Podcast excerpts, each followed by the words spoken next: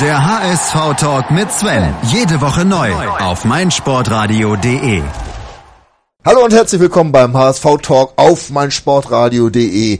Es ist mal wieder Zeit, über unseren HSV zu reden. Titz auf Knopf soll diese äh, Sendung heißen, weil wir haben einen neuen Trainer, den hatten wir in der letzten Woche begrüßt und jetzt wollen wir doch mal darüber reden, was dieser Trainer denn alles bewirkt hat im ersten Spiel gegen die Hertha und da wir gegen Hertha gespielt haben, habe ich mir die beiden Menschen eingeladen, mit denen ich nach dem Hinspiel in Berlin im Goldesel saß und ein Bierchen getrunken habe. Und wir haben uns gegenseitig die Tränen oder was anderes getrocknet. Ja, bei mir sind, und ich freue mich sehr darüber, äh, der Daniel Kupsch, den ihr als Robert Jakob bei Twitter kennt. Hallo Daniel.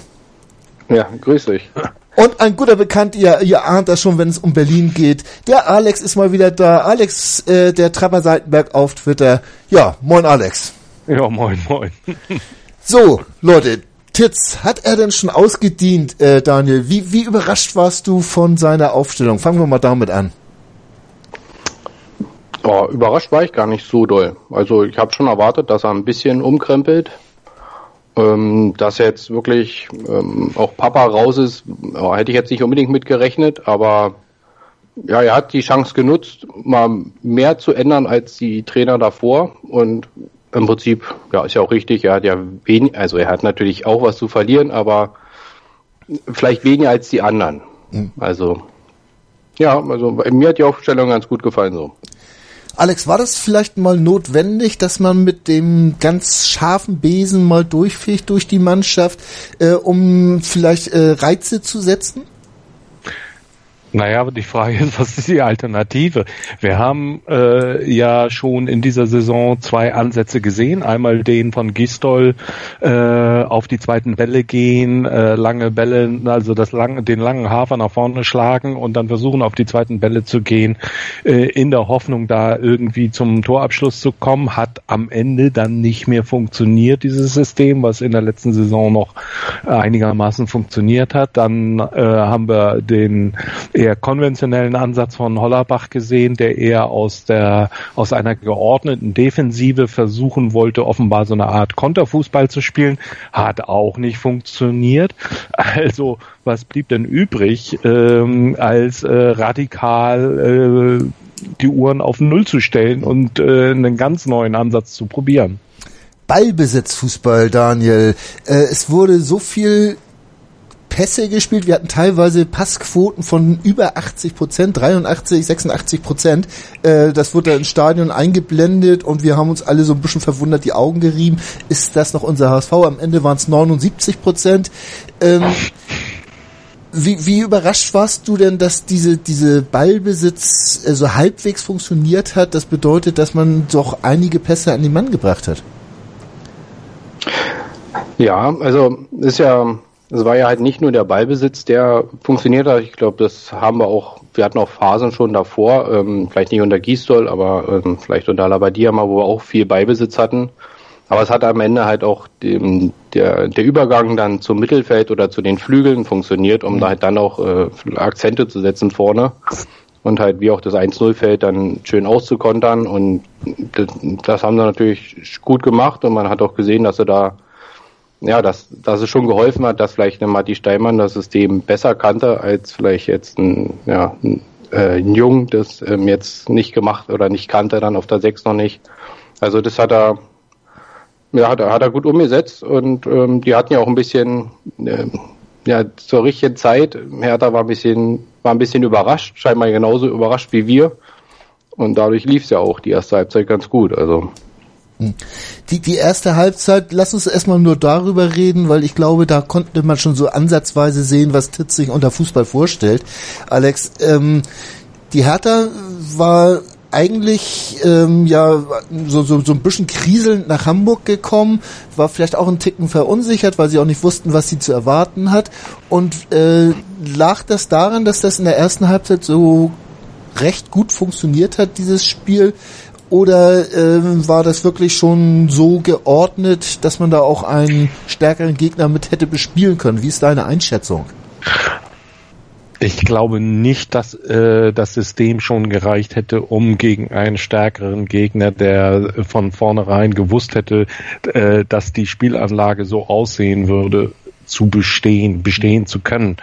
Die Hertha hat uns natürlich den Gefallen getan in der ersten Halbzeit, dass sie, und das hat Dada ja auch angesprochen, äh, die, äh, als er von der Linie sprach, die in der ersten Halbzeit zu tief gestanden hätte, äh, und das hätte man eben zur zweiten Halbzeit korrigiert, indem man die Linien weiter nach vorne geschoben hat.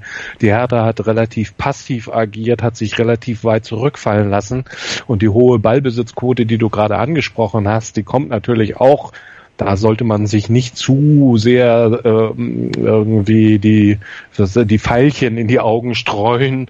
Ähm, äh, daher, dass äh, sie haben uns ungestört relativ hinten schalten und walten lassen in der ersten Halbzeit. Viele Pässe zwischen Pollersbeck und den beiden Innenverteidigern Jung genau. und äh, Van Drongelen, äh, da wurde der Ball hin und her geschoben. Ja, da kommst du natürlich dann irgendwann auch auf eine Passquote, wenn du nicht attackiert wirst. Das hat sich dann in der zweiten Halbzeit verändert. Und äh, prompt äh, wurde es ja dann auch zusehends wackelig. Und insofern, nein, glaube ich nicht, äh, dass wenn eine stärkere Mannschaft oder eine Mannschaft, die das Konzept von vornherein verstanden hätte und entsprechend, äh, wie die Hertha in der zweiten Halbzeit aufgetreten ist, uns angegriffen hätte, dann glaube ich nicht, hätte, dass es so gut funktioniert hätte. Also da kamen mehrere Sachen zusammen. Genau. Ähm, Daniel, nun war das ja natürlich auch eine, eine kurze Zeit, die der Titz zur Verfügung hatte. Ich glaube, fünf oder sechs Trainingseinheiten waren es äh, vor dem Spiel gegen die Hertha, um ein komplett neues äh, Spielsystem äh, zu etablieren. Und äh, wenn man sich jetzt nochmal die Aufstellung zur Verf äh, vor Augen führt, das war ja mit, mit Steinmann natürlich ein zentraler Mann, der unter Titz jetzt diese Saison gespielt hat. Aber alle anderen, die haben ja ähm, nicht so diese große Titz-Erfahrung gehabt. Ab natürlich vorne vielleicht, aber ansonsten sind das ja auch Leute gewesen, die sonst unter den anderen Trainern, Alex hat sie von angesprochen, Gistol und auch Hollerbach gespielt hat, haben. Ist das einfach zu kurz gewesen, um, um jetzt auch wirklich ein bisschen Stabilität in so ein System reinzubringen? Na, ich glaube, es wird sowieso schwer, auch mit den jungen Leuten und äh, die sind ja nun trotzdem nicht äh, voll ausgebildet und ähm, also da wird schon schwer, generell jetzt nur auf Ballbesitzfußball zu gehen. Also ich denke, da muss man auch, muss man dann über kurz oder lang auch eine, eine gewisse Mischung finden.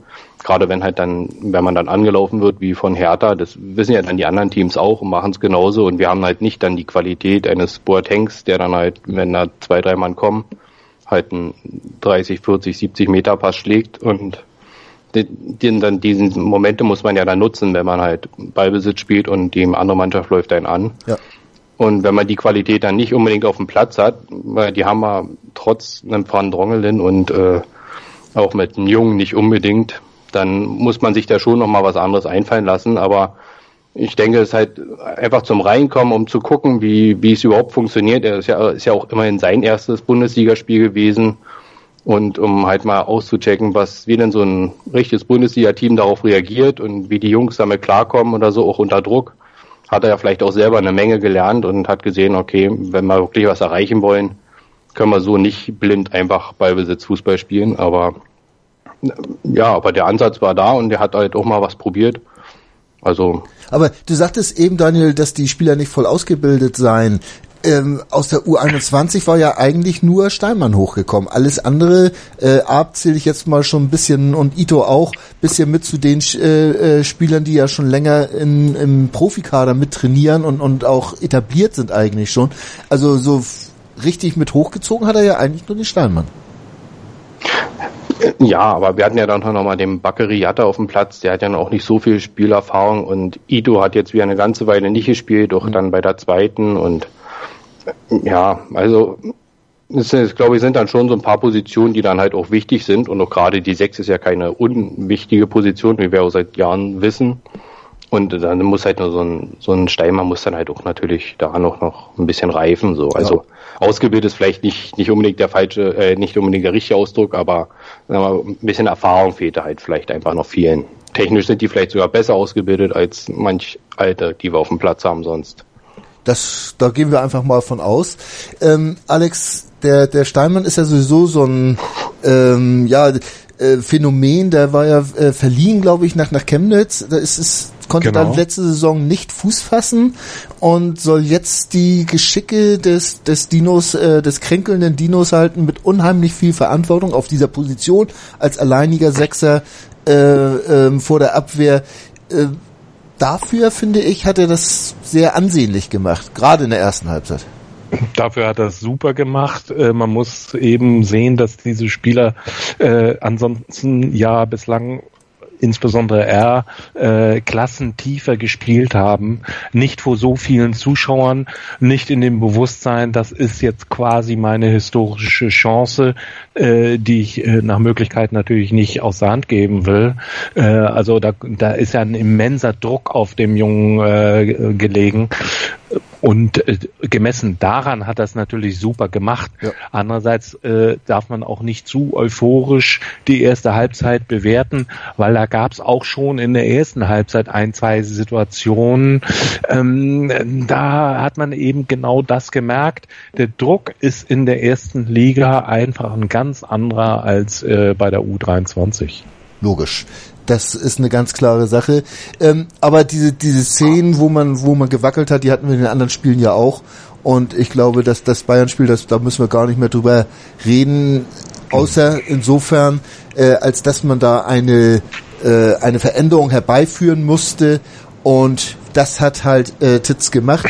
Ähm, wenn wir jetzt, bevor wir jetzt mal uns noch mal genauer um die um die einzelnen Spieler kümmern, ähm, dieses Spielsystem von von Titz, was wir jetzt am Wochenende gesehen haben, äh, Daniel, hast du das Gefühl, dass das Zukunft hat, wenn man jetzt 14 Tage Zeit hat ja bis äh, zum Stuttgart-Spiel, äh, dass man das ein bisschen besser etablieren kann, vielleicht ein paar Abläufe einstudieren kann, ähm, oder wird er dann doch wieder mehr zum Gebolze äh, äh, umstrukturieren müssen? Ja, ich glaube, die Frage ist halt, wie, wie viel Druck er von oben kriegt, ähm, unbedingt die Klasse halten zu müssen. Also wenn das jetzt immer noch das völlig ausgerufene Ziel ist, dann denke ich, würde man natürlich mit erfahrenen Spielern eh besser fahren. Einfach weil du in so einer Situation, glaube ich, dann, wenn du nur die Klasse halten willst, musst du halt irgendwie hinten dicht machen und vorne irgendwie einen reinknallen. Aber ähm, wenn er ein bisschen, bisschen Ruhe hat und äh, man ihm etwas Zuversicht gibt, dass natürlich alles so auch er so übernehmen kann, dann kann er natürlich mit die, die, die Zeit einfach nutzen und dann könnte er auch ein bisschen noch dran feilen und hat vielleicht auch die Chance, mal gegen Stuttgart noch einen Punkt mitzunehmen oder vielleicht kann man da auch mal gewinnen. Aber ich glaube, um jetzt die Rettung, da werden wir so nicht herbeiführen ja. Aber bist, bist du wirklich der Meinung, dass man mit den etablierten Spielern, die jetzt aussortiert äh, worden sind, ähm, besser fahren würde jetzt als mit dieser mit dieser jungen Mannschaft, weil schließlich haben uns die etablierten ja dahin geführt, wo wir jetzt letztendlich gelandet sind. Ähm, ich habe gerade noch mal die Tabelle angeguckt, das ist nicht viel besser geworden seit Sonntag. Ja, also ich denke, ja, ich denke schon. Also finde schon, dass man auch die letzten Jahre immer gesehen hat, dass uns am Ende, außer jetzt vielleicht äh, letztes Jahr gegen Wolfsburg, haben uns schon auch immer die etablierten oder die wirklich gestandenen Profis dann äh, auf die Tore gemacht oder halt irgendwie den Hintern gerettet. Also ich glaube schon, dass die wichtig sind, aber am Ende ist ja die Frage erstmal, wollen, wollen wir überhaupt wieder mit Hängen und Würgen irgendwie die Klasse halten und am Ende geht alles so weiter oder will man irgendwann mal den Schritt machen? Und den muss man ja machen, weil, weil so, so geht's ja halt nicht weiter und wir, wir finden es ja auch alle nicht schön. Und jetzt hat er ja die Chance, halt die Zeit zu nutzen, um halt vielleicht mit den Jungen was zu schaffen, aber die Chance würde ich halt größer einschätzen, wenn halt wirklich in der Innenverteidigung halt ein Papa spielt, als wenn halt, ähm, sag mal, da, da Jung vielleicht spielt. Mhm. Ähm, Alex, gehst du da mit? Siehst du das auch so, dass man diese etablierten Spieler bräuchte, um jetzt die kurzfristigen Erfolge zu erzielen? Oder hast du von diesen etablierten Spielern so ein bisschen die Nase voll?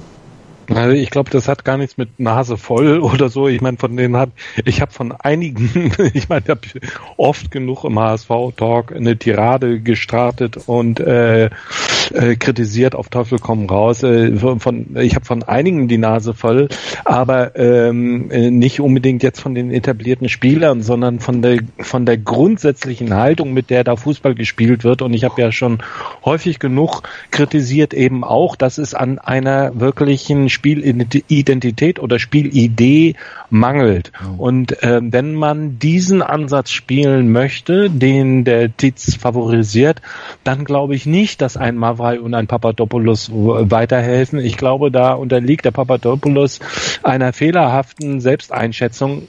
Klar kann man aus seiner Sicht natürlich, er ist, äh, er ist dieses berühmte Mentalitätsmonster und im Defensivverhalten ähm, vielleicht vielleicht ein Stück weit stabiler als äh, die beiden anderen. Aber äh, sein Passspiel ist eine Katastrophe, genauso wie das von Mavrai und genauso wie das, das ist ja ein traditionelles Problem, was wir in im, im, äh, in der Innenverteidigung haben.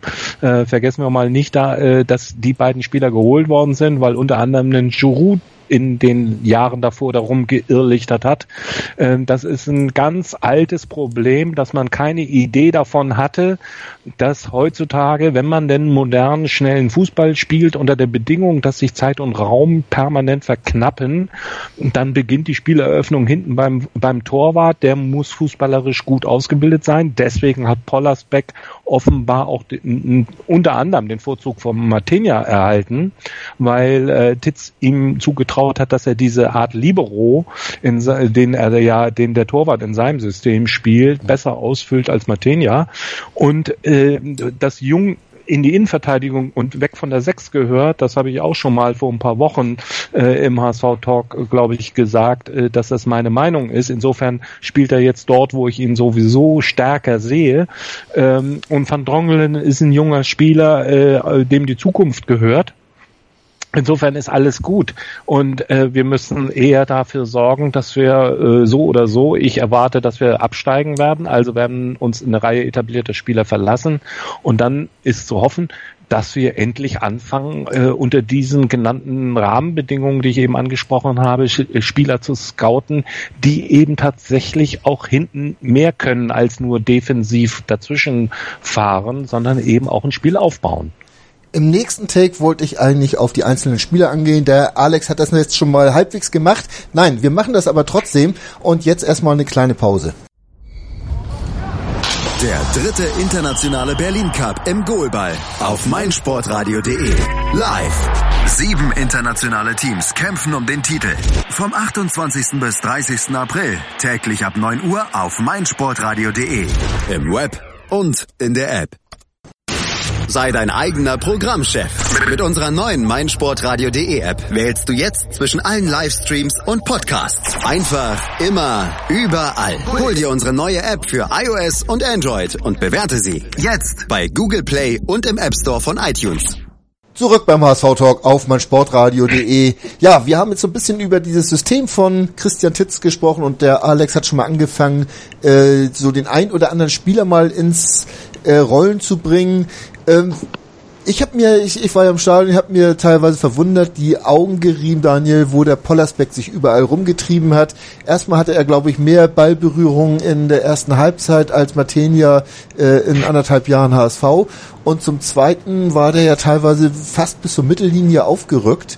Ähm, ich habe immer darauf gewartet, wann die Hertha das zum ersten Mal versuchen wird, irgend so, so einen Schuss aus dem eigenen 16er aufs Tor für das HSV zu bringen. Ähm, wie, wie schätzt du dieses, dieses Spiel von Pollersbeck an? Also erstmal hat Pollersbeck das ja vernünftig gemacht alles. Da, äh, ich glaube, daran hat es nicht gelegen, dass verloren wurde. Äh, wie, wie schätzt du dieses Spiel an? Ist das so, so ein Wabon-Spiel, Harakiri oder ist das der moderne Fußball, von dem wir HSVer seit äh, Jahrzehnten träumen? Ja, es, ähm, ich, ich, muss sagen, ich habe es so in dieser, ähm, in diesem Ausmaß auch noch gar nicht gesehen, bei auch nicht bei anderen guten Mannschaften, dass der Torwart wirklich so, äh, also ja, so so den Sechser fast übernimmt oder Libero oder was auch immer dann spielt. Ähm, ja, natürlich ist es auch Harakiri, weil ähm, das, es ist ja das ganze System schon neu, viele junge Spieler und dann steht der Torwart auch noch 20 Meter vorm Tor. Äh, da kann, kann natürlich auch schnell mal was schiefgehen, wenn da ein Fehlpass kommt. Aber wenn wenn es dem, sagen wir mal, dem ganzen Spiel etwas geholfen hat, vorne eine Anspielstation mehr zu haben und alles ein bisschen zu drücken und wenn man es dann im richtigen Moment umschaltet und alle wissen, wann sie zurückzuziehen haben, ähm, ist es ja auf jeden Fall eine Option. Also ja, fand, fand ich jetzt nicht schlecht und nicht uninteressant. Und Pollersbeck hat es ja auch nicht schlecht gemacht, obwohl er halt eigentlich auch, ja, sag ich mal, einfache Pässe auch nur spielen musste, ne? Naja, ist gut. Also wenn da jetzt auch noch anfängt, da mit der Hacke die Spiel äh, Pässe zu machen, das wäre wär da vielleicht auch ein bisschen viel verlangt. Aber Alex, ähm, so so aus deinem Spielverständnis her, äh, wie, wie schätzt du diese diese Maßnahme ein, den, den Torwart so mit einzubeziehen und auch so weit nach vorne zu ziehen? Ja, ich frage mal zurück, an welchen Trainer hat euch denn das erinnert? Fink. Richtig. Sehe ich genauso. Das ist die in, in meinen Augen äh, eine radikale Steigerung des Finkschen Prinzips, ähm, äh, die beiden Innenverteidiger hochstehen zu lassen, auseinanderstehen zu lassen. Im Gegensatz zu Tietz hat Fink dann den Sechser nach hinten abkippen lassen, zwischen die beiden Innenverteidiger den Ball abholen lassen und dann versucht äh, daraus aufzubauen. Äh, und Tietz radikalisiert das ein Stück weit, indem er ähm, eigentlich den Torwart äh, fast auf die gleiche, fast auf die gleiche Höhe äh, zieht, als zusätzliche Anspielstation nach vorne schiebt, damit äh, das ganze Spiel noch weiter nach vorne drückt und dann versucht eben in dieser Zirkulation den Raum zu finden, bis dann der entscheidende Pass entweder über Steinmann und dann zentral oder eben über die Halbräume nach außen hin äh, möglich ist. Mhm. Und wenn das nicht funktioniert, dann ist eben immer noch der Torwart so eine Art Libero. Ähm, äh, es erinnert ein bisschen, finde ich, die, die einzige, der einzige Torwart, äh, wo man normalerweise denken würde, der äh, dazu in der Lage ist, unzweifelhaft, ist Manuel Neuer und äh, vielleicht hier äh, Marc äh, André Ter Stegen äh, die fußballerisch einfach so gut ausgebildet sind. Insofern finde ich das ausgesprochen mutig, ausgesprochen ambitioniert, ausgesprochen frisch und modern. Die Frage ist natürlich ähm, unter diesem immensen Druck, wenn die Spieler natürlich wissen, gerade hinten, äh, du darfst auf gar keinen Fall dir jetzt den Ball abluchsen lassen, weil sonst ist hinten wirklich Scheunentor offen, ähm, eine saubere Ballzirkulation hinzukriegen. Äh, ähm, das ist in der Kürze der Zeit, das zu etablieren, insbesondere nachdem jetzt alle aufmerksam zugeguckt haben und wissen, okay, wir müssten da vorne Druck ausüben, weil sonst fangen die an zu kombinieren und sonst kommen dann eben auch Situationen zustande, wie wir sie in äh, bei dem äh, unserem Tor gesehen haben, mhm. in dem Steinmann einen kurzen Pass auf den Kostic äh, spielt und der dann eben direkt weiterleitet auf den Douglas Santos, wodurch der dann eben den Raum gewinnt, um überhaupt das Tor erzielen zu können. Ja, das gilt es natürlich aus der Sicht der anderen Mannschaften zu verhindern und da werden die auch ansetzen und die Frage ist, wäre welches Defensivkonzept beziehungsweise welche alternative Handlungsmöglichkeiten äh, kann Dietz in der Kürze der Zeit der Mannschaft vermitteln? dass man vielleicht auch mal während des Spiels variieren kann, sich auf das äh, Spiel oder auf das Pressing des Gegners einstellen kann. Richtig. Das, das ist das, was wir jetzt noch nicht gesehen haben, was wir vielleicht in 14 Tagen oder jetzt sind es ja nur noch 10 äh, in Stuttgart sehen werden. Ähm, ich glaube, wenn wir jetzt den Pollersbeck nochmal äh, beurteilen sollen, er hat ein paar starke Szenen auch auf der Linie, muss man sagen. Äh, an den Toren wollen wir ihm keine Schuld geben. Äh, ansonsten hat er das meiner Meinung nach sehr gut gemacht. Ähm, hat jetzt also in Verbindung mit den beiden äh, Innenverteidigern von Dronglen und Jung äh, lassen sie so der Spielaufbau auf Pollersbeck oder auf diese drei verteilt. Ähm, was unterscheidet deiner Meinung nach äh, Daniel äh, van Drongelen und Jung von Mavrei und Papadopoulos? Boah. Boah. Also Mavrei ganz klar natürlich die Geschwindigkeit und auch so, selbst die Handlungsschnelligkeit und so. Also der wirkte mal sehr, also ja, er war immer, er war nicht auf der Höhe irgendwie mhm. und ja, mit dem konntest du nicht gro groß weit rausrücken oder so. Da war dann eigentlich immer alles vorbei. Also Van Drongelen gefällt mir eigentlich super. Also, wie gesagt, der ist halt 19, der Junge, und ich weiß, kann mich gar nicht an einen groben Schnitzer von ihm erinnern. Also, er hat sicher natürlich in diesem ganzen System auch eher mal einen Fehler und steht mal nicht richtig, aber nicht so, dass du sagst, ah, klar, das ist typischer 19-Jähriger und sowas. Also, ja, also ich ist eher so bei Jungen, wo ich, ja, da fehlt mir so ein bisschen, aber mag auch immer an der Gesamtsituation liegen, bei Jungen fehlt mir so ein bisschen der nächste Schritt. So, entweder auf der 6 oder vielleicht auch in der Innenverteidigung. Aber ähm, ja, ich weiß gar nicht, ob Papa jetzt so viel schlechter die Pässe da gespielt hätte. Ich, ich ähm, ja, ich finde jetzt Jung auch kein Passwunder. Also er hat, er hat viel gelernt, er kann halt den, den Ball ein bisschen abschirmen, er kann ihn mal so, so festmachen und kann sich dann umgucken und ein bisschen befreien. Das kann er bestimmt besser als ein Papa.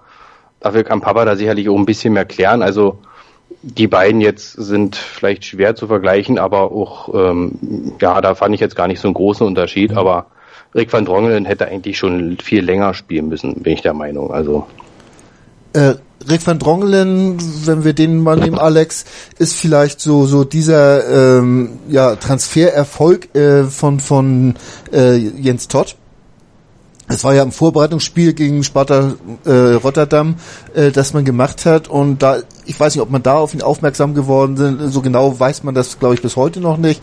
Äh, oder ob man ihn vorher wirklich schon beobachtet hat. Das schon beim HSV. Genau, ob man ihn vorher wirklich schon beobachtet hat. Äh, man, man wagt es zu bezweifeln. Aber auf jeden Fall, wie auch immer das zustande gekommen ist, schlecht war das Ganze nicht. Und äh, der Junge hat sich toll gemacht äh, bislang. Da brauchen wir, glaube ich, gar nicht lange drüber zu reden. Hat er erst linker Verteidiger gespielt, dann in der Dreierkette, jetzt in der Viererkette Innenverteidigung, macht einen guten Job. Aber äh, Gideon Jung, äh, du hast auch vorhin schon gesagt, du siehst ihn eher als Innenverteidiger denn als Sechser, äh, wo er dann doch als Innenverteidiger auch ein bisschen mehr Zeit hat, äh, mit dem Ball irgendwas anzufangen. Äh, als Sechser da da ist er vielleicht ein bisschen zu sehr unter Druck und, und, und dann fehlt ihm da doch noch die Übersicht. Oder woran ja, was, machst du das fest? Was mir gefa äh, gefallen hat am Steinmann ist, äh, es sind manchmal gar nicht die spektakulären Dinge, die da den Unterschied machen, sondern es ist die Handlungsschnelligkeit, es ist der, der kurze, der, die kurze Ablage zu dem Mann, der dann eben was Kreatives äh, damit machen kann. Ja. So wie eben bei dem Tor, wo er eben durch eigentlich durch einen ganz simplen, kurzen Einkontakt äh, Pass ähm, zu äh, dem richtigen Mann, nämlich zu Kostic, spielt, der dann eben den Douglas Santos auf die Reise schickt. Äh, dadurch entstehen irgendwie diese Geschichten und nicht indem man wie äh, Tolgay Aslan oder so mit dem Kopf unten blind in drei Gegenspieler Aber reinrennt. Die Frage ging schon nach Jung, ne, Alex? Ne? Die Frage Bitte? ging schon nach Jung. Ja, äh, aber bei Jung ist es äh, ist es eben auch so. Äh, genau das äh, hat mir eben gefehlt im Gegensatz zum Steinmann. Äh, er kann den Ball gut abschirmen, er hat sich da unglaublich, finde ich, äh, weiterentwickelt. Er kann auch saubere Pässe spielen, aber er hat eben nicht, von Steinmann hast du drei, vier wirklich äh, Pässe gesehen, die scharf in die Mitte auch nach vorne gespielt waren, die dann auch wirklich durchkamen. Mhm. Ähm, sowas habe ich von Jungen eigentlich so gut wie nie gesehen. Jetzt weiß ich, Und äh, das macht den, den Unterschied. Mhm. Du brauchst auf der Sechs jemanden als nächste Umschaltstation, um den Ball eben wirklich dann irgendwann mal erfolgversprechend nach vorne zu bringen. Jemand, der in der Lage ist, diese Risikopässe dann auch wirklich an den Mann zu bringen. Ja. Und äh, da spielt Jung dann eher doch auf Sicherheit und äh, insofern, wie gesagt, glaube ich, dass Jung hinten besser aufgehoben ist und beide Spieler, man muss ja immer parallel denken, nicht nur wie äh, schaffen wir eventuell dann doch noch das Wunder, sondern man muss ja auch sehen, was ich vorhin sagte, es werden uns der Abstieg wird immer wahrscheinlicher, da muss man realistisch sein. Äh, mit welchen Spielern willst du denn in Zukunft irgendwie ein neues Spielsystem etablieren? Mhm. Und wann willst du damit anfangen? Wenn nicht jetzt, wann denn dann? Ja. Nö, äh, das sehe ich dann auch genauso, da sind wir schon wieder auf einer Höhe. Ähm, lass uns nochmal über die beiden Außenverteidiger reden. Ich fange wieder bei Daniel an. Ähm, Sakai spielt, weil wir keinen anderen Rechtsverteidiger haben? ja. Ja. Ja. Ja.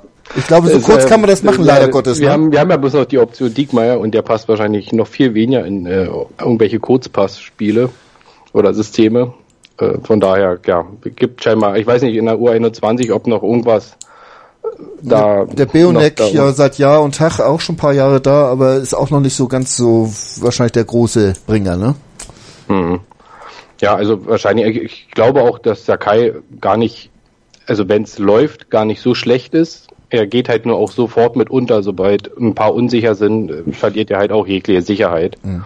Ansonsten in der ersten Halbzeit ist Sakai ja, sag ich mal, nicht unbedingt deutlich schlecht aufgefallen. Also mir zumindest nicht. Ähm, Alex, hast du da Einwände von dem, was wir jetzt gesagt haben? Naja, äh, zu Dickmeier, äh, das Ironische ist, dass Dickmeier eigentlich diese Saison eine halbwegs passable Saison bislang äh, gespielt hat. Ähm, aber äh, es ist eben, äh, das muss man ihm und seiner Frau dann eben auch mal äh, kritisch entgegengehalten halten. Die Entwicklung über die Jahre, das ist sicherlich nicht allein seine Schuld, weil wir wissen alle, wie viele Trainer, Sportdirektoren äh, gekommen und wieder gegangen sind, wie oft die Ansätze umgeschmissen worden sind. Unter solchen Bedingungen ist es sicherlich nicht einfach, sich zu entwickeln. Aber Insgesamt, der Mann hat im Wesentlichen nur ein Bein und äh, mit, wenn wir mal diese Saison außer Acht lassen, dann ist die Quote seiner Flanken, die zum Gegenspieler kamen und nicht aus dem Stadion rausgeflogen sind, irgendwie unterirdisch. Ähm, also von daher, äh, da hat kaum eine positive Entwicklung äh, stattgefunden. Und für ein Kombinationsspiel, so wie es Daniel eben schon gesagt hat, das in den Halbräumen stattfindet, wo eben auch dann One-Touch-Fußball eigentlich gefragt ist, da sehe ich Dickmeier eben nicht. Das ist ein konventioneller Spieler, der äh, perspektivisch irgendwie vielleicht ein Zweitligaspieler wäre. Äh, für mich ist das äh, kaum noch ein, ein, ein Spieler, der in der ersten Liga irgendwie eine große Zukunft hat. Und äh, das tut mir leid, das so feststellen zu müssen. Das ist meine Meinung. Sind, aber da bist du wahrscheinlich nicht ganz alleine äh, mit der Meinung. Aber im Gegensatz dazu hat sich Douglas Santos in dieser Saison also relativ positiv entwickelt, ist neben Verdrongelen vielleicht derjenige, der sich äh, positiv weiterentwickelt hat oder der seinen Fuß in die Tür gekriegt hat. Ähm, wie, wie schätzen wir den ein? Können wir den überhaupt halten im Abstiegsfall, Daniel? Ja, ich wollte wollt schon sagen, äh, der hat sich doch super entwickelt, ja. oder? Ja. Also ja, gleich mal mein nächster Lieblingsspieler nach Van Drongelen. Ähm, ja, also die beiden sind, also jetzt aber mal Santos nochmal zurück, ist ja also er hat eigentlich selbst in den schlechten Phasen ist, wenn da einer ausgestochen ist, war es eigentlich äh, Santos, der irgendwo in die Mitte gezogen hat und Räume gezogen hat, hatte hat Technik, hat mal ein, zwei Mann aussteigen lassen, hat dann noch den freien Mann gesehen, kann auch noch Tore schießen. Also äh, ja, wir können den wahrscheinlich nicht halten, wenn da jemand zugeguckt hat. Der, ich rede da jetzt auch nicht von Champions League Niveau oder, naja, also vielleicht schon, aber nicht äh, von ganz oben. Aber für äh, ja, Vereine wie Leverkusen oder Dortmund oder so, denke ich auf jeden Fall interessant und wird auf jeden Fall schwer. Und er ist scheinbar dazu auch noch ein ordentlicher Profi im Vergleich jetzt zu Wallace. Sprechen wir also, gleich noch drüber. ähm, also ja. so, so, so auf Höhe Schmelzer, Alex, kann man den Douglas Santos momentan wohl auch stellen, um jetzt mal einen Quervergleich zu stellen, äh, obwohl Schmelzer das natürlich schon ein paar Jahre länger äh, äh sein, seinen Stiefel runterspielt als ich über äh, diese Sendung nachgedacht habe, habe ich natürlich auch über Douglas Santos nachgedacht. Und in der Tat, ich bin zu dem gleichen Ergebnis gekommen. Äh, ich fürchte und äh, ich sehe ihm sehr gerne zu. Ich sehe ihm seit Wochen sehr gerne zu. Ähm, er ist für mich äh, eigentlich die positive Entwicklung in dieser Saison ohne, ohne Frage. Äh, bringt äh, selbst in den beschissenen Spielen noch eine halbwegs akzeptable Leistung, sticht positiv heraus, ähm, ist ein Spieler, den wir, äh, ich glaube, es ist völlig illusorisch, dass dass wir den in der zweiten Liga halten können. Ja. Wir sind auch auf Transfererlöse ja in erheblichem Maße angewiesen. Und er ist ein Spieler, auch da gehe ich mit, der zum Beispiel für einen Verein wie Borussia Dortmund angesichts der Tatsache, dass Schmelzer auch nicht jünger wird und Douglas Santos ein junger Spieler ist, ich glaube, dass der noch in einer besseren Mannschaft noch viel besser zum Tragen käme und äh, mit dem kannst du Kombinationsfußball spielen. Also warum nicht Dortmund als nächste Station? Äh, wenn die uns einen guten Preis zahlen, äh, dann bin ich immer noch traurig, äh, weil ich glaube, so schnell werden wir einen Spieler dieser Klasse nicht mehr beim HSV sehen. Befürchte ich auch. Ja. Morgen wird der 24, der Douglas Santos. Äh, und wie gesagt, äh, mit Schmelzer wird er sich vielleicht messen können. Daniel. Und, ma, und mal ehrlich, der Schmelzer würde bei uns genauso aussehen wie Diekmeyer auf der rechten Seite. also bin ich mir ziemlich sicher. Der, Weil der kann in Dortmund sicherlich funktionieren, aber da könnten bestimmt auch andere funktionieren. Gut. Äh, funktionieren tut auf jeden Fall unser nächstes Break, bevor wir uns um das Mittelfeld kümmern, ähm, weil die Zeit schon mal wieder am Laufen ist hier. In rund 40 Folgen habt ihr mich jetzt schon sagen hören, I want to tell you about the Beatles. Ich habe euch die Geschichten zu ihren Alben und ihren Songs erzählt, euch ihre wichtigsten Wegbegleiter und Vertraute vorgestellt und natürlich die Orte, die für die Bandgeschichte eine wichtige Rolle spielten. Habt ihr die drei bisherigen Staffeln schon durchgehört? Nein? Na, worauf wartet ihr dann noch? Rein in den Podcatcher eurer Wahl und einfach mal losgehört. Und folgt gerne auch unserem Instagram-Kanal iwtty-Beatles Podcast. Das DHB Handball-Länderspiel in Leipzig auf meinsportradio.de. Live. Die deutsche Handballnationalmannschaft gegen Serbien. Am 4. April ab 19 Uhr auf meinsportradio.de. Im Web und in der App.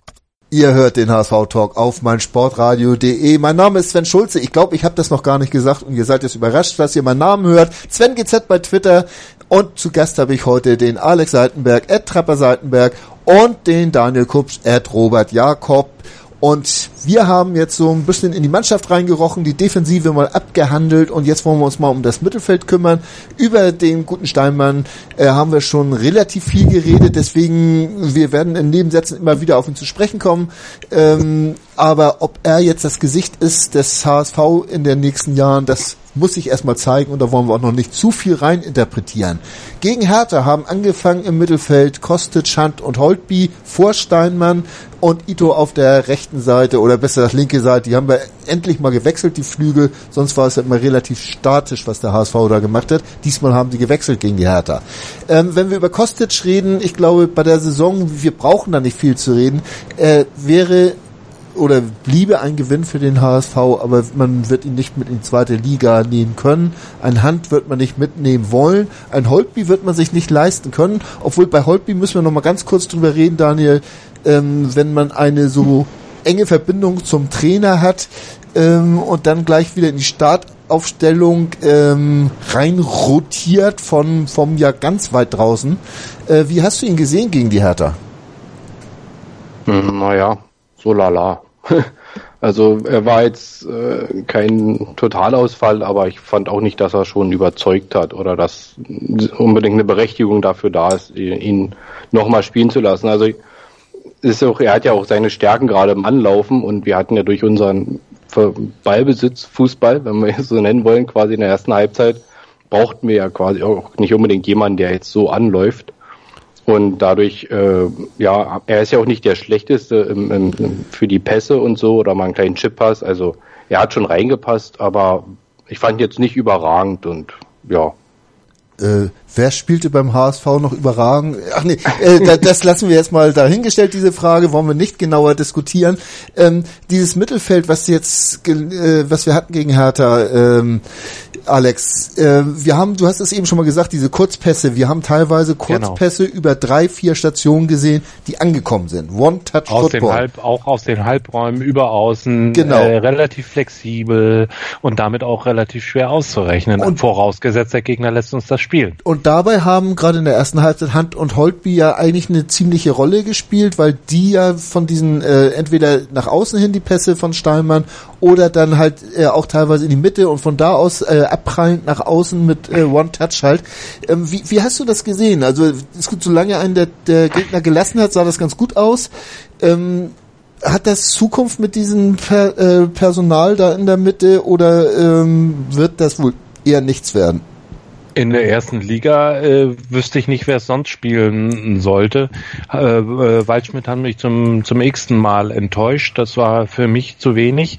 Ähm, Holtby sehe ich ein bisschen differenzierter. Äh, der hat in der Tat nicht wirklich glänzen können. Ähm, dazu war das Spiel auch vielleicht nicht geeignet und äh, er war auch viel zu lange raus. Da fehlt ein bisschen die, der Spielrhythmus. Aber ich sehe es auch ein bisschen anders. Ähm, wir haben, wir haben selbstverständlich haben wir die Spieler angenommen gelaufen. Äh, das waren Fiete Ab und, äh, und eben auch Holby, die da vorne angelaufen haben. Und das ist ganz gut geglückt. Wir haben einige Spiel, äh, einige Bälle so erobert, weil dann eben der Jahrstein den langen Hafer spielen musste und den konnten wir dann relativ gut wieder aufnehmen. Ähm, aber das ist dann eben erstmal was für Taktiker oder so. Das ist sicherlich nichts, was jetzt den Zuschauer besonders erfreut und wo er sich denkt, wow, der Holtby, äh, der Lewis, der hat äh, jetzt heute aber richtig ein mega Spiel geliefert. Der hat seine Funktion als läuferisch äh, starker Spieler, wenn du das Mittelfeld dann eben verdichten willst. Und ich vermute, dass es mit zum Defensivkonzept von Tietz gehört. Äh, er hat ja gesagt, er hat nicht nur eine Idee, wie mit dem Ball gespielt werden soll, sondern auch wie gegen den Ball gespielt werden soll. Ähm, insofern glaube ich auch nicht, äh, er hat sich äh, für Holtby entschieden, nicht weil er dessen Privattrainer mal gewesen ist oder weil er eine persönliche Beziehung zu denen hat, das halte ich alles für böswillige Unterstellung, sondern weil der im Training innerhalb seiner Philosophie am ehesten reingepasst hat und gut, er hat äh, jetzt eben in dem Spiel nicht so geglänzt, aber ich glaube nicht, dass es ein Argument ist zu sagen, gegen Stuttgart spielt er jetzt nicht. Zumal sich da ja auch erstmal wieder was finden muss in, in, im Gesamtkonzept und Richtig. man nach diesen fünf Trainingseinheiten oder lass es sechs gewesen sein, nicht zwingend damit rechnen kann, dass da schon alles oder, oder, oder mehr als die Hälfte funktioniert. Ähm, dann haben Er wir hat ja auch seine Chance verdient gehabt, oder? Also gab ja Ja. auch keinen Grund, jetzt Holby nicht mal spielen zu lassen. Ja, Stimmt. äh, Wir haben ja immer gerätselt, so ob äh, Holtbys Position im Spiel, ob sie bei, bei den anderen Trainern überhaupt gab. Und dadurch, dass jetzt äh, äh, Titz ja im 4-1-4-1 gespielt hat, waren dann ja diese Achterpositionen wieder so ein bisschen mehr da, äh, wo Holtby ja eher reinpasst als auf eine klare 6 oder klare 10. Ne? Ist mein Eindruck. Äh, dürft ihr gerne anders sehen. Äh, Ganz Nee, ist ja, ist, so ist ja genauso. Ne? Also, auch so. Äh, lass uns nochmal über die beiden Außen sprechen. Also Kostic in, in diesem Bereich auch mit seinem tollen Pass da zum, äh, zum 1 zu 0. Äh, auch in letzter Zeit ja, wenn mal ein bisschen Torgefahr ausgeht, dann war es immer Kostic. Ähm, aber äh, Ito dagegen ähm, fehlt nach wie vor noch so, so die Torbeteiligung und auch die große Chancenbeteiligung. Er hat immer so diese Momente, wo es aufflackert, wo man denkt, so jetzt passiert da endlich was. Ähm, wird er da noch ein bisschen stabiler werden, Daniel? Ja, wollen wir es hoffen. Also ich, ich glaube, es ist auch so ein bisschen äh, ein, ein Scheideweg für ihn. Entweder er schafft es halt dann noch diesen, diesen Schritt zu gehen, da mal den, dann wirklich die Vorlage oder mal ein Tor zu machen und dann vielleicht auch 90 Minuten durchzuhalten, warum auch immer das nicht klappt bei ihm. Ähm, und dann kann er sicherlich auch ein, ein ganz guter Spieler werden, auch für die Bundesliga und so. Und, aber wenn, wenn er halt immer nur bei der Technik hängen bleibt, dann wird es sicherlich auch schwer für ihn. Also ob er schafft oder nicht, weil vielleicht ist die zweite Liga dann nicht schlecht als äh, nochmal Zwischenschritt. Jetzt rein für die Bundesliga ist er, glaube ich, also find, ist immer ein bisschen grenzwertig. Ja. Also er hat viel Erfrischendes, aber ja, nicht so richtig Effektives dann bei. Alex, ist, ist, siehst du das auch so? Könnte die zweite Liga so als Entwicklungsschritt für, für Ito nochmal passen? Ich sehe bei Ito, äh, der hat mir eigentlich in der ersten Halbzeit unheimlich gut gefallen. Äh, Nochmal genau wie bei Steinmann äh, oder auch bei Holtby, es kommt nicht unbedingt darauf an, dass ein Spieler irgendwie ein Tor schießt oder einen 60, 70 Meter Pass genau in den Lauf spielt, sondern es geht darum, welche, ob die Aktion irgendwie Freiräume schaffen für andere Mitspieler, die dann eventuell den kreativen Pass spielen oder eben das Tor erzielen können. Und in diesem Kombinationsspiel, er, solange die Kraft reichte, hat er mir unheimlich gut gefallen, wenn man bedenkt, eben aus wo, wo kommt er denn her? Eben aus der U23 eigentlich. So, da muss man eben sehen, da braucht es eine gewisse Zeit, bis so ein Spieler sich an die äh, deutlich stärkeren Gegenspieler gewöhnt hat. Das hat er eigentlich ganz gut hingekriegt, solange die Kraft reichte. Das große Problem bei ihm ist, A, er ist natürlich ein kleiner Hämpfling. Äh, aber das ist gut, das war Pierre Litbarski beispielsweise auch äh, oder andere Spieler. Man muss nicht unbedingt ein Riese sein, ähm, aber es ist ein, für mich bislang nach wie vor ein Kraftproblem. Man hat gemerkt, so ab der 60., 65. Minute, äh, 60. Minute, äh, 55., 60. Minute, da baute der doch merklich ab und dann war nicht mehr so diese Spritzigkeit da, die er eben für sein Spiel braucht. Wenn er das hinkriegt, äh, konditionell auf dem Tempo und Niveau dann 80 Minuten zumindest durchzuhalten, dann ist äh, zweite Liga sicherlich äh, auch ein Spieler, mit dem man äh, genau diese Art von Fußball irgendwie spielen kann. Weil da ist, wird zwar einerseits mehr geholzt, aber da sind natürlich auch Spieler, die von diesem, diese trickreichen äh, Sachen drauf haben, die schnell und wendig sind, wie er eher äh, dünn gesät. Insofern kann so ein Spieler dann auch ein entscheidendes Plus geben. Ähm, dann lass uns nochmal in der Entwicklung und in der Sicht auf jeden Fall nochmal auf Bakary Jatta zu sprechen kommen, ähm, der ja ein ganz anderer Typ ist, der mehr über die Kraft und Dynamik kommt als äh, denn über die Technik. Daniel, ähm, wie siehst du ihn? Äh, du hattest eben schon gesagt, dass er nicht ganz so den Unterschied natürlich gebracht hat nach seiner Einwechslung. Er äh, hatte allerdings ja auch eine etwas schwierigere Phase, ne?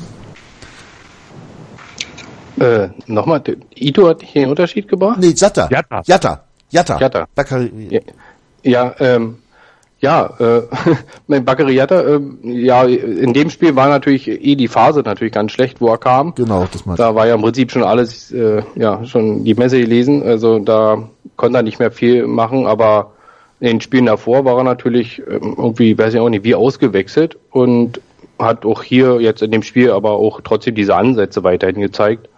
Also ja, ich, also ich finde Bakariata ähm, sogar ein bisschen äh, interessanter als Ito im Moment. Also ja. Ja, brauchen wir nicht. Also ich finde, ich finde halt auch, dass ein, ein Flügelspieler, also ähm, schon irgendwo auch äh, oder ein Flügelstürmer auch eine gewisse Torgefahr oder auch äh, eine, äh, nächsten Mal einen Pass so querlegen kann, dass dann auch jemand äh, den erreicht oder eine Vorlage. Also da muss vom, davon muss man schon auch ausgehen und daran muss man die auch ein bisschen messen. Weil am Ende, ja, bleibt ja dann nicht mehr so viel. Die können ja entweder macht sie alle der Stürmer, aber wenn, wir können ja auch nicht sagen, er spielt schön und dribbelt schön, aber ist total uneffektiv, dann bringt's, bringt's ja doch keinem was. bringt keinem was. Ähm, Alex Jatta ist vielleicht der, der, der Prototyp, dem die zweite Liga so richtig gut tun könnte, um mal eine Zeit lang auch äh, Spielerfahrung zu sammeln. Äh, er ist ja jetzt immer nur sporadisch gekommen, ist unter Hollerbach so zwei, drei Spiele gemacht, aber äh, sonst ja auch schon lange wieder aus dem Blickfeld so ein bisschen verschwunden gewesen. Äh, das könnte jemand sein, der sich dann auch wirklich in der zweiten Liga vielleicht nochmal entwickelt und als, als Zukunfts- äh, oder als Hoffnungsträger so, so ein bisschen für den HSV. Oder siehst du, äh, setzt sich das so hoch Buch an.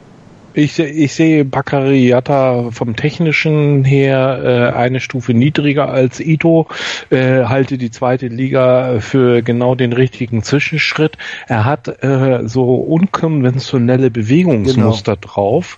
Äh, manchmal denkt man, der weiß selber nicht, was er mit dem Ball da Und ein eigentlich doppelt so langes Bein wie alle anderen. äh, Genau. Äh, Und er weiß äh, durchaus, ja, das hat er bei der U23 nachgewiesen, wo das Tor steht. Also insofern äh, gehe ich dann ein bisschen mit, wenn es, wenn es darum geht, irgendwie Tore zu erzielen. Ich glaube, das ist so ungefähr das Niveau an Spielern, an das wir uns auch ein Stück weit gewöhnen müssen, äh, wenn es denn in die zweite Liga runtergehen sollte. Dann haben wir noch den Sturm nach, den wir besprechen sollen. Und da haben wir natürlich jetzt wieder abgehabt äh, vorne drin, der auch ja zwar stark angelaufen hat, auch im Passspiel teilweise mit drin war, aber auch so richtig alleine zum Torabschluss nicht gekommen ist. Ähm, Jetzt soll ja auch Bayerns das erste Mal abgeblitzt sein bei ihm, wie jetzt heute zu lesen ist. Das tolle Angebot und dafür hat er ein Riesenangebot vom HSV vorliegen, äh, was wir uns in der zweiten Liga wahrscheinlich gar nicht leisten können, das ganze Gehalt zu bezahlen. Äh, weiß man alles nicht. Ähm, Fiete Ab, äh, natürlich wäre es wünschenswert, wenn er bei uns bleiben würde, Alex, wenn er das neue Gesicht des HSV bleiben könnte. Ähm, wie siehst du da die Chancen? Mäßig. Ähm, ich befürchte so ein bisschen, dass er dann doch dem Ruf des, äh, des äh, Geldes irgendwie erliegt. Wäre ich sein Berater, würde ich ihm raten, noch zwei Jahre äh, zu bleiben, äh, weil er eben tatsächlich ein Vertrauensverhältnis zu diesem Trainer hat, Ja. dieser Trainer ihn entwickelt und gefördert hat. Und ähm, äh, der Einbruch, klar, da gibt es viele Gründe. Er war krank, er hatte Abitur und so weiter. Aber äh, man hat eben auch gesehen, gesehen. Natürlich sofort reagieren die anderen Mannschaften auf neue Spielsysteme, auf neue Stürmer. Die Trauben hängen hoch und wenn ich mir vorstelle, wie viele Spieler bei Bayern am Ende gescheitert sind, auch wenn die sicherlich ihm, äh, so habe ich gehört, so ein Angebot gemacht haben nach dem Motto, wir verleihen dich dann erstmal wieder, damit du reifst ja. äh, und nicht sofort überfordert wirst. Aber äh, ich sehe das nicht, ähm, dass er ähm, äh, sich bei Bayern auch nur den Hauch einer Chance hätte, gegenwärtig sich äh, durchzusetzen, weil bei allem Talent, was er hat, wie gesagt, Bayern ist dann nochmal äh, neben allen anderen, die auch weit vor uns stehen, qualitativ, wie Dortmund oder Leverkusen oder so, äh, ist nochmal eine ganz, ganz andere Nummer. Und äh, da, glaube ich, täte er sich äh, kein Gefallen, wenn er zu im jetzigen Zeitpunkt zu Bayern wechseln würde. Er ist noch so jung, wenn er das mit 20, 21, 22 täte, äh, hat er immer noch äh, zwölf Jahre, um richtig fettes Ko äh, fette Kohle äh, abzugreifen und Titel zu gewinnen. Insofern würde ich ihm eigentlich raten zu bleiben, aber mh, mm, ich bin da skeptisch. Er wird dich höchstwahrscheinlich auch gar nicht um Rat fragen. Das nee, behaupte ich jetzt einfach mal so. Und was ich auch behaupte, ist, dass er beim HSV auch nicht Hunger leiden würde. Ähm, du hast eben gesagt, der Trainer könnte da äh, derjenige sein, der auch ein Faktor ist, weil die beiden ja Vertrauensverhältnis haben. Ob der Trainer denn eine Zukunft beim HSV hat, da wollen wir nach dem nächsten Projekt mal drüber reden. Das meinsportradio.de Bundesliga-Tippspiel. Tippe die Spiele der Fußball-Bundesliga und gewinne. Nach Saisonende winkt ein Jahresabo von Elf Freunde oder No Sports. Und jeden Spieltag hast du die Chance auf das aktuelle Heft von Elf Freunde und No Sports plus ein Überraschungsgoodie. Das Bundesliga-Tippspiel auf meinsportradio.de. Mach jetzt mit. Alle Infos und Teilnahmebedingungen findest du auf meinsportradio.de slash Tippspiel. Einzigartige Augenblicke. Einmalige Momente. Unvergessene Emotionen. And Andreas präsentiert das Spiel meines Lebens. Täglich 21 Uhr auf meinsportradio.de. Willkommen zurück beim HSV Talk auf meinsportradio.de. Robert Jakob, der Daniel Kupsch ist da und der Alex Seitenberg, den ihr auch als Trapper kennt. Mein Name ist Sven Schulze, ihr habt das jetzt vielleicht mitbekommen. Äh, wir möchten jetzt noch mal kurz über den Trainer sprechen und vor allen Dingen über seine Zukunftsaussichten. Auf jeden Fall liegt mir das Thema, das, das brennt mir so unter den Nägeln. Ähm, persönliche Einschätzung, man weiß natürlich noch nichts Genaues nicht, aber Daniel, wie groß siehst du die Chance, dass äh, in der, einer anstehenden, ich gehe jetzt einfach mal von einer Zweitligasaison aus, äh, Christian Titz unser Trainer sein könnte? Also eigentlich habe ich die Chance recht hoch gesehen, ähm, bis äh, ja, wieder in der Presse irgendwas rumgeschrieben wurde, dass es äh, nur bis zum Saisonende geht. Ähm, ja, ich könnte da jetzt eher meine Hoffnung ausdrücken, als dass ich da irgendwie Chancen abwerten kann. Also wie gesagt, Sportchef ist noch nicht da. Ähm, wir sind ja noch nicht auf und nicht abgestiegen. Also ich glaube. Aufsteigen werden wir auch nicht mehr diese Saison. Nee, also nicht drin geblieben, ja. Also ich glaube, das ist ein bisschen schwer schon zu entscheiden. Ich glaube, wichtig ist, wird man ein, ein, die Handschrift über mehrere Spiele sehen oder über alle Spiele und ja. äh, auch Verbesserungen und ein Fortschritt einfach in dem gesamten äh, System, auch mit den jungen Spielern, dann wäre es eigentlich ähm, ja fatal, ihn dann gleich wieder zu entlassen und mit, mit einem neuen Trainer in die zweite Liga zu gehen. Ja. Aber ist halt immer noch dieses Problem, wie, wie, wie sieht der Verein das? Ist immer noch alles auf Nicht-Abstieg und äh, nur Krampf, dann kann er natürlich auch am Ende noch ja vielleicht verbrannt sein oder die haben ihn vielleicht gar nicht so wertgeschätzt, sondern waren jetzt so froh, dass nochmal jemand was versucht.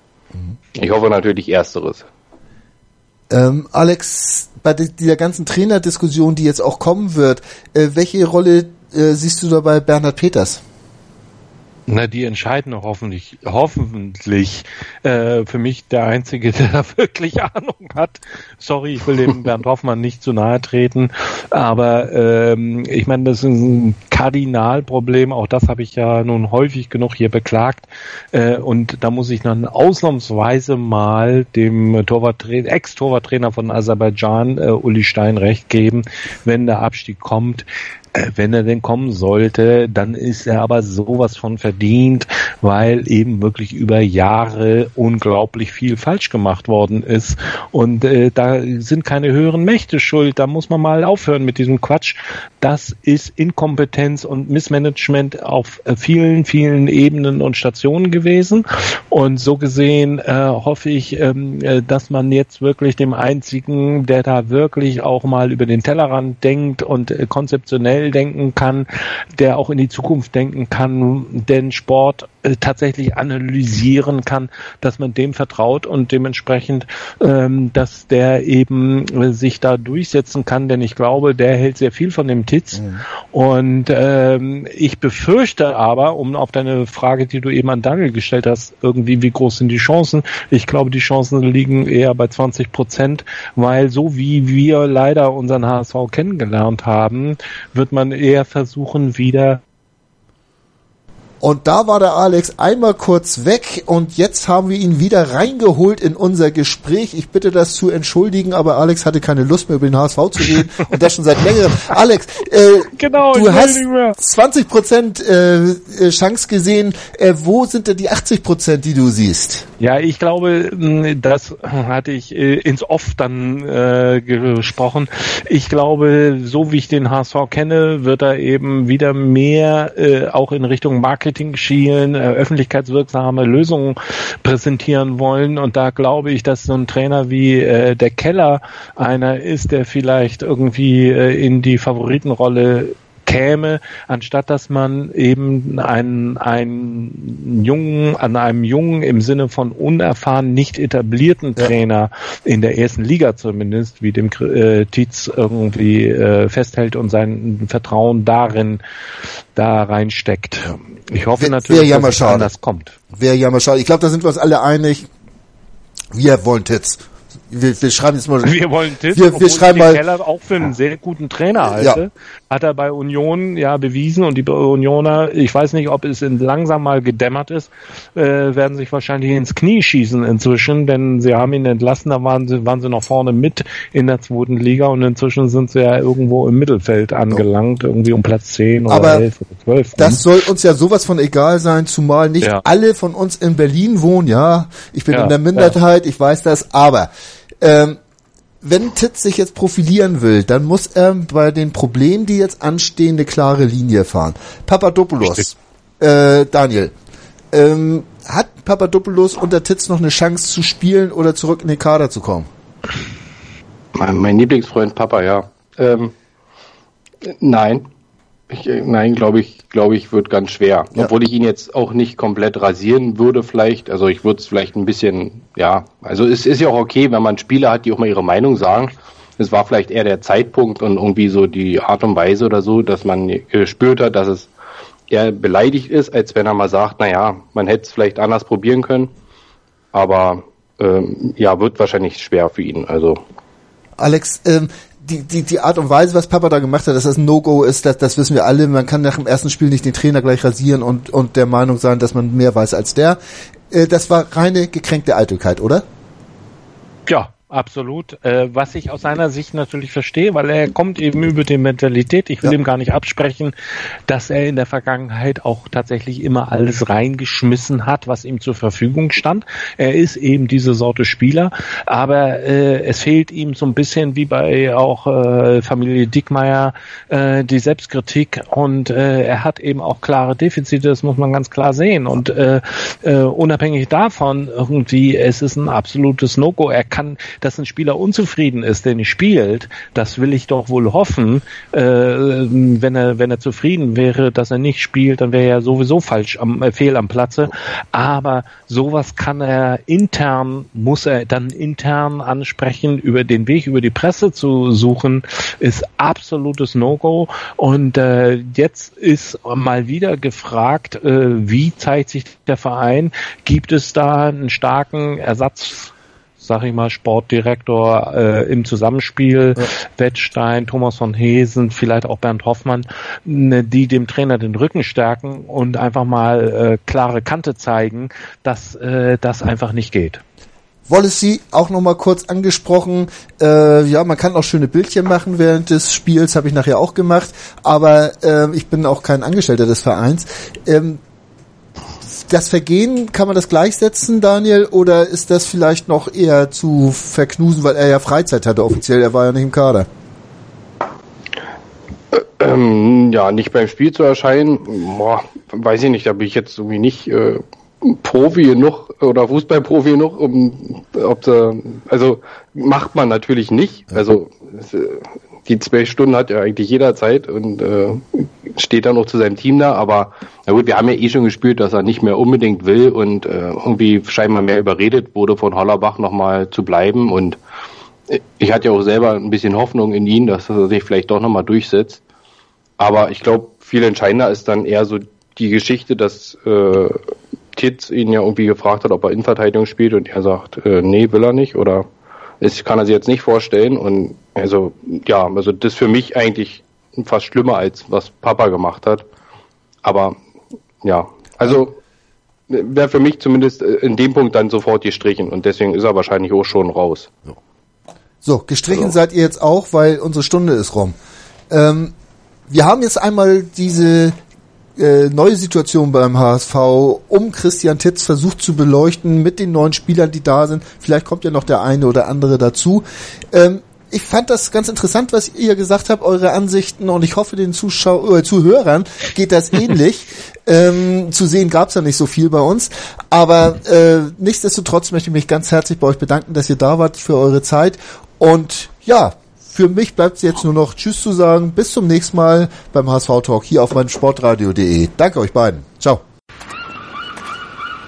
Moin. Moin. Hast das Spiel gesehen? Ja. War ganz gut, ne? Der HSV-Talk mit Sven. Ganz provokant gefragt, mit Adler werden wir abgeschieden? Analysen. Ich sehe das durchaus positiv. Hintergründe. Mit dieser Ausgliederung unterwirft sich die Fußball AG dem Aktienrecht. Und offene Worte. Das war einfach nicht schön. Ich will sowas nie wiedersehen. Der, der HSV-Talk. Jede Woche neu. Auch als Podcast erhältlich. Auf meinsportradio.de. Wie baut man eine harmonische Beziehung zu seinem Hund auf? Puh, gar nicht so leicht. Und deshalb frage ich nach, wie es anderen Hundeeltern gelingt, beziehungsweise wie die daran arbeiten. Bei Iswas Dog reden wir dann drüber. Alle 14 Tage neu mit mir, Malte Asmus und unserer Expertin für eine harmonische Mensch-Hund-Beziehung, Melanie Lippisch. Iswas Dog mit Malte Asmus. Überall, wo es Podcasts gibt.